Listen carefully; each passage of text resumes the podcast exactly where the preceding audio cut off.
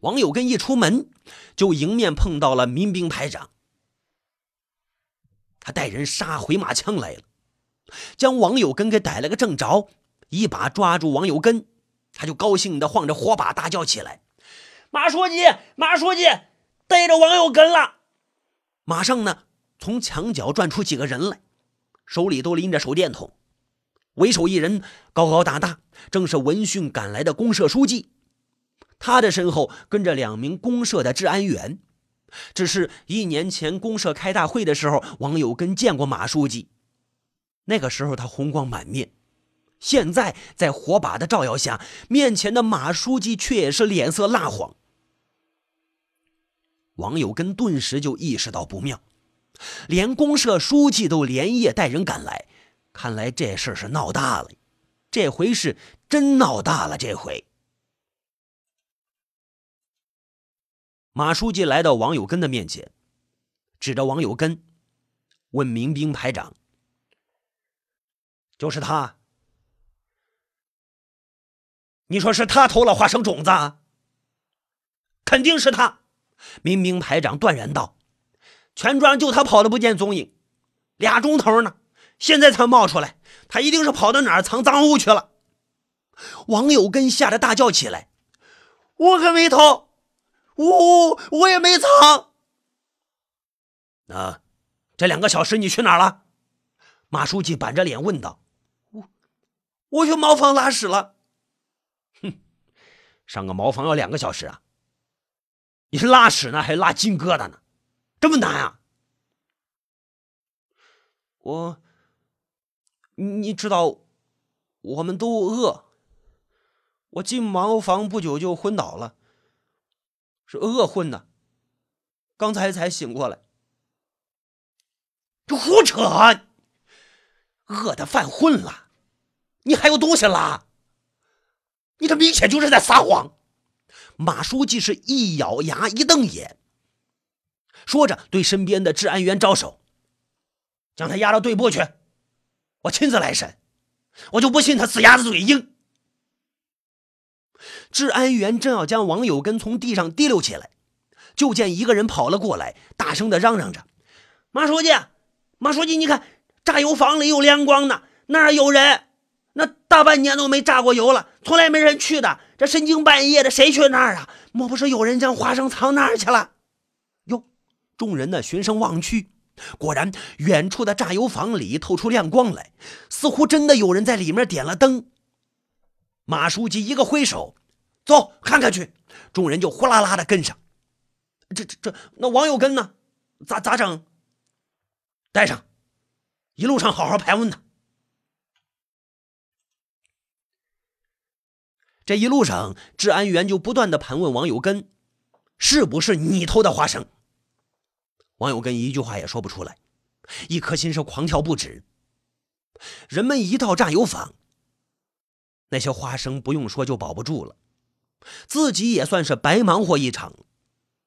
没有那些花生，自己还有老婆孩子生存下去的希望在哪？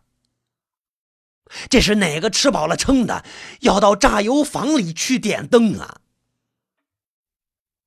还有。自己那个小袋子到底在哪儿？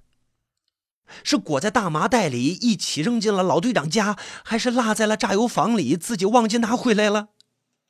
要是落在榨油坊里，人们这一去，自己再怎么嘴硬也挺不过去了呀。王友跟随着众人呢，忐忑不安的往榨油坊走去。近了，就从窗口望见榨油坊的墙壁上插着个火把，而且。每一个人都闻到了花生的香味，嗯，嗯，是是是熟花生的香味儿。哎呦，哎呦，这香香香香啊，香香，哎呦香，馋的人们忍不住都在吸入着口水。香香香，大伙一窝蜂的涌进去，里面并没有人，倒是那口大锅的锅盖敞开着，锅里的花生香喷喷的。全被人炒熟了，有个乡亲摸了一下铁锅，立即大叫着：“哎呦，烫烫烫烫烫死我了！”还有人将花生种子全给炒熟了，锅还这么烫，人一定离开没多会儿呢。这这这这这！王永根一下子傻了眼了。这谁呀？谁知道这锅里藏有花生啊？还要炒熟了来吃？马书记一见锅里花生，脸色顿时变了。马书记铁青着脸，暴跳如雷：“王耀根呐，王耀根，老子饶不了你！我先还打算从轻发落你，你毕竟是饿得没路可走了，你情有可原。现在，现在老子恨不得扒了你皮！你居然将这些种子全给炒熟了，他还怎么做种子呀？谷种吃了还有救济粮可以做种子，这花生种子还有哪有啊？”你这是断了全庄人的油路了，你这是恶意破坏，你你你这你马书记气得说不出话来，最后咬咬牙蹦出几个字来：“老子，老老子要老子要让你蹲大狱。”马书记最后一句话将王友根给吓坏了，蹲大狱可不是闹着玩的呀，吓得扑通一声就给马书记跪下了。连声的哀求着：“马书记，马书记，你醒醒啊，这花生不是我炒的。马书记，你醒醒啊，不是我炒的花生，不是你炒的，那是你偷的。”马书记咬牙切齿的问道：“这？”王友根明白，到了这个地步了，千万承认不得，一承认那就没活路了。王友根硬着头皮叫屈：“不是我偷的。”我真没偷！耿强，马书记大叫道。耿强呢，诚惶诚恐的跑上来。马书记严厉的说道：“我让调查组告诉过你，这花生种子保不住，你们耿王庄就甭指望救济粮了。”这话说完，还没到一天呢，花生种子就没了。你这个新上任的队长有什么话说？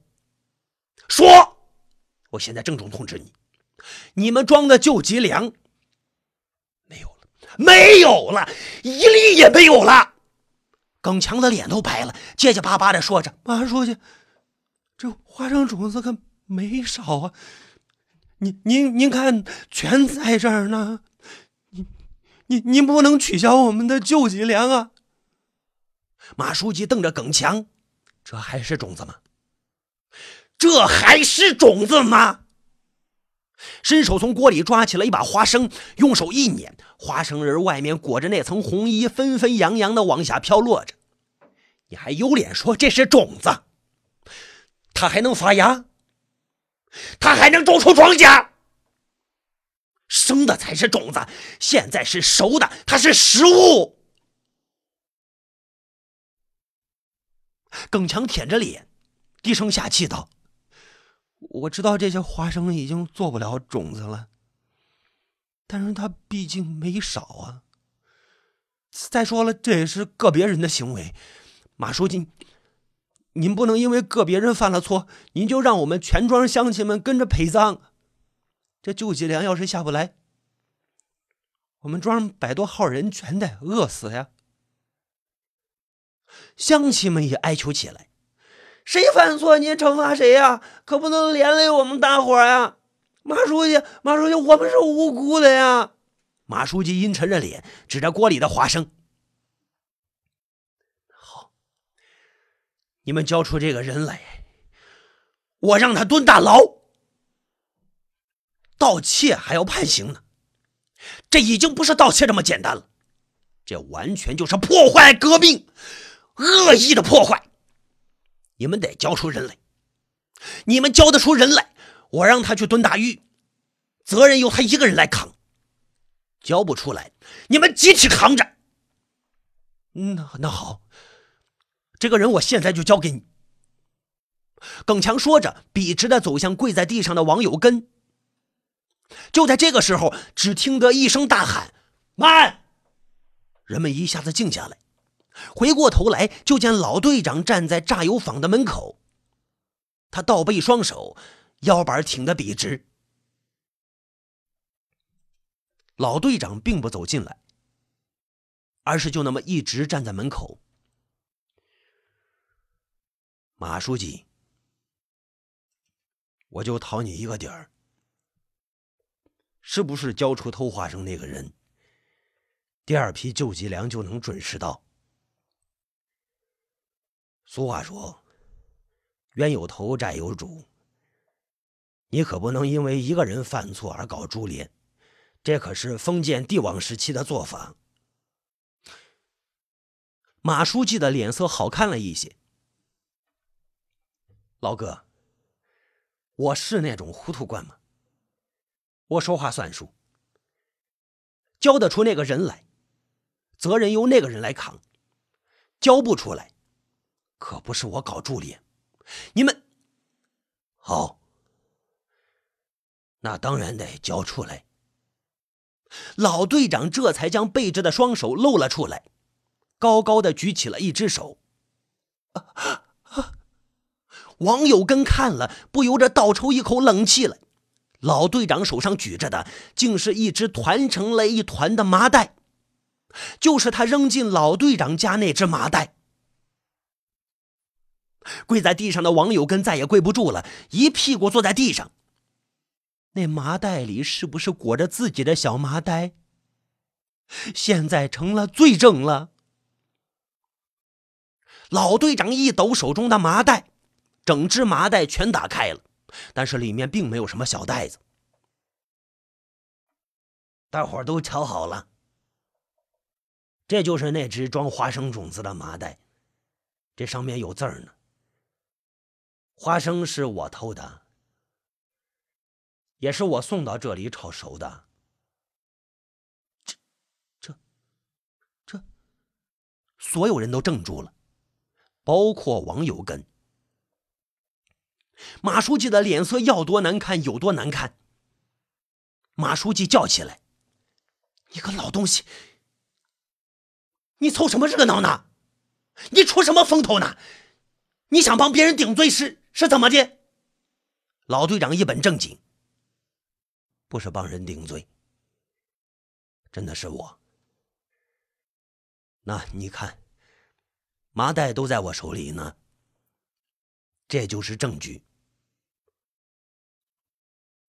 你个老东西啊，老糊涂啊你呀！是不是上次你私分种子，我只撤了你的职，轻饶了你就壮了你胆了你？你就什么都敢扛？这次你扛，这次你扛得了吗？啊，好，好，好，你认了是吧？你能认，你就要能扛。你个老不死的，你可别怪我。治安员，将这个老东西给押回公社里去，有他抽的。老子，老子，老子！马书记背过身去，眼里已经是雾花花的。耿强吓得大叫。马书记，马书记，不是不是老队长，您别听他胡说。其实，其实偷花生那个人是是是是是。老队长一脚踹在耿强屁股上，踹得耿强摔了一个狗啃泥。老队长骂道：“你妈了个巴子！老子一个人去坐牢还不够，你要找几个垫背的？”耿强吓得不敢说了，但是立即醒悟过来，央求着：“马书记，您可不能让老队长去坐牢啊。”你你行行好，老队长是怎么样的人，您还不知道吗？马书记转过身来，泪光闪烁。谁说要让他坐牢了？谁说过了？老子，老子要让他游街，警告所有村庄，有死他个老不死的！马书记走了，头也不回。耿强冲着马书记的背影点头哈腰着：“谢马书记，谢马书记，谢马书记。”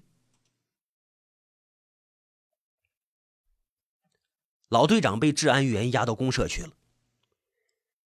第二天就开始在公社范围内游街，一个村庄一个村庄的游着，头上戴着一顶尖帽，手里拎着一只破锣。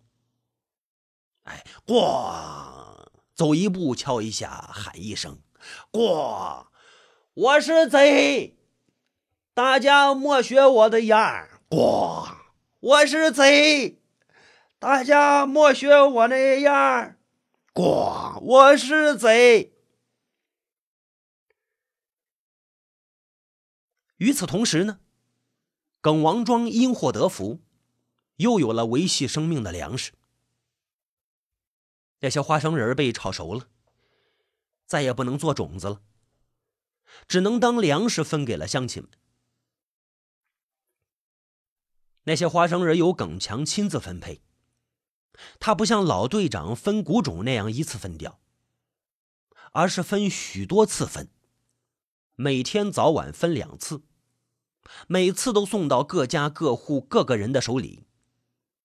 每个人每一次可以分到十粒花生仁，十粒花生仁放在掌心里，摊开了也遮不住半个巴掌。扔到嘴里，一口吃了，嘴里还空落落的。但是有了这几粒花生。就有了生存的希望。全庄没有一个人敢嫌少的，王有根和梅花夫妇更不敢嫌少，他们俩饿得直呕黄水，也不敢多要一粒，毕竟心虚，有愧呀，有愧呀。老队长被游街了两天，最后一天的最后一站，就是自己的村落耿王庄。看着老队长戴着象征耻辱的尖帽子，敲着锣鼓，自己喊自己是贼，叫大家莫要学他。王有根和梅花的头快低到裤裆里了，他们不敢听，他们也不敢看。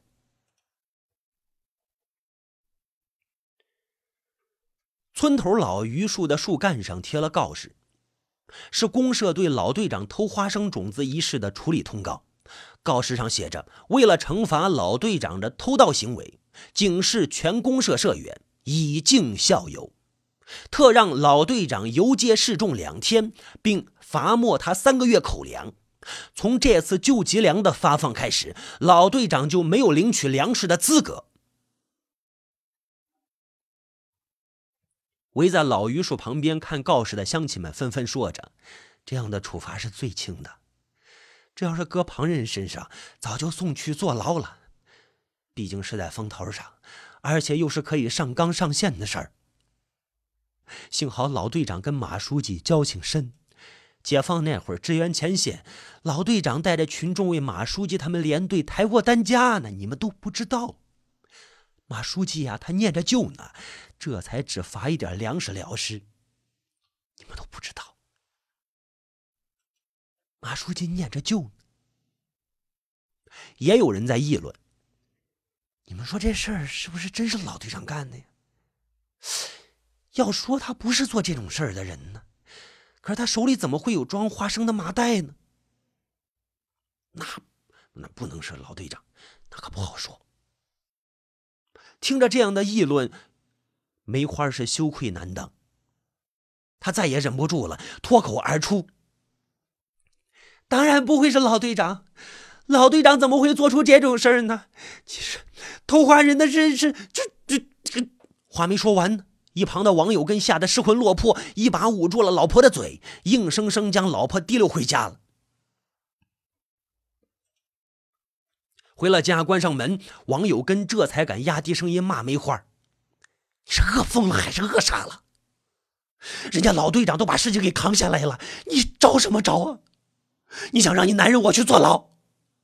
你想让咱们家也三个月没有口粮？梅花落了眼泪。做人要有良心。老队长三个月领不了口粮，他怎么活呀？他是帮我们背的黑锅呀。是债，那就要还。可是这债……怎么还？怎么还？网友根被问哑了，勾着头一句话也说不出来。就这功夫，老榆树上挂着的铁犁又被敲响了，是队长耿强召集全庄的人开会。耿强说道：“我是队长，我每天要去公社里催救济粮，还要处理队里许多事，挺忙。现在每天早晚又要分花生仁，我是实在忙不过来。所以呢，分花生仁的差事要另外找人来做。啊！一听这话呢，许多人都举起了手。王有根也要举手。这是多好的差事呀！谁负责分花生仁儿，谁就掌管了这点粮食的分配权，自己就可以多吃几粒呀。别说多吃几粒了，就吃个肚子圆也没人知道。但是王有根的手硬是没能举起来，他的手被梅花死死的给攥住了。耿强并不看举手的人，自顾自的说话。这事是老队长惹下的，你就要善后。你不做，谁来花功夫做？所以这份辛苦只有你来担着了。老队长，分花生仁的事儿交给你了。所有举起的手都悻悻的放下了，没有人再争这个差事。老队长三个月的口粮被罚没了，救济粮也领不到，就让他为自个儿多挤几粒花生仁吧。那是谁都要活命啊！